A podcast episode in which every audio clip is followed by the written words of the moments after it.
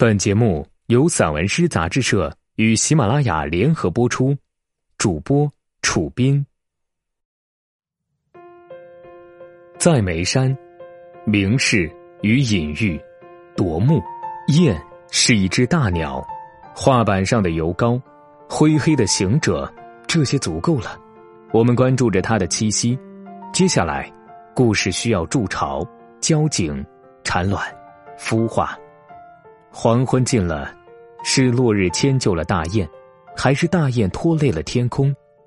俯冲之际，出现箭头一样的阵势，这不是坠落。天子湖沐浴的村姑们铺开了绸缎，母亲为此绣过一幅画，前半卷给了扛枪行军的父亲，后半轴给了远走他乡的我。九十岁的他聋着一双耳，问我。听见大鸟的喊声了吗？看见大鸟爪子下挂着的古道吗？我大声应道：“我看见了落日后的灯光，我看见大鸟纷纷飞进灯光之中。”娘点着头。那夜，雁落眉山，周鸠之雨渐缓渐急，也颗泪，一切都已肇事，伸出来的手也是。你的指甲将夕阳割伤了，你像一头牛骨。往下，我用牛角挑着落日，呵，有了潮色，多像山荡荡中的野花。夜晚来临前，我们嬉戏，眉山清秀的面颊露出笑靥。其实，我们都讨厌月亮，好像浩瀚的天子湖侧倾着身子。将我额上的印痕洗去，又在我的睡眠中倒灌饥饿的水。南坡长出了野草、蕨菜、粉色的小花朵，我们不懂草本的科目，就叫它野科。这不，风一吹，就疯癫成狂野的少年。海燕，充沛的阳光越过了野生的藤蔓，天空被一对灰雁划破。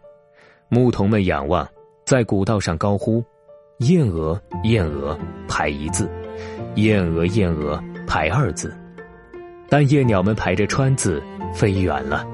落雁岩的那边，仍是水的倾诉。古老的瀑布将剩余的阳光冲洗的剔透。坐禅人坐在红上，悟出了一些天空的辽阔。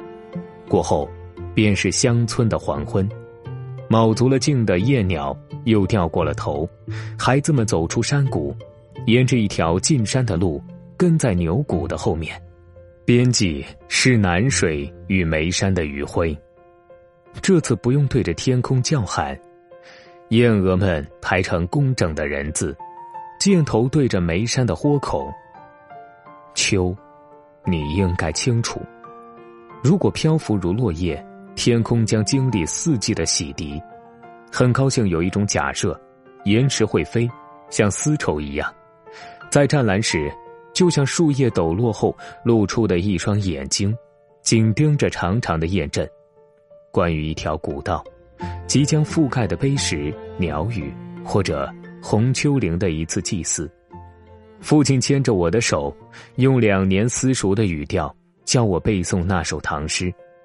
我更喜欢在南坡的落叶上走过，和二丫、三伢子、狗剩一起，唱着偷学的歌谣，模仿出老巫师的步伐，然后我们跟着落日疾走，手里拿着一片落叶，这样，秋天会长一些，月色比以往亮了许多。母亲在煤油灯下修补被落叶刮伤的日子，我在图画本上画出眉山的山脊。Thank you.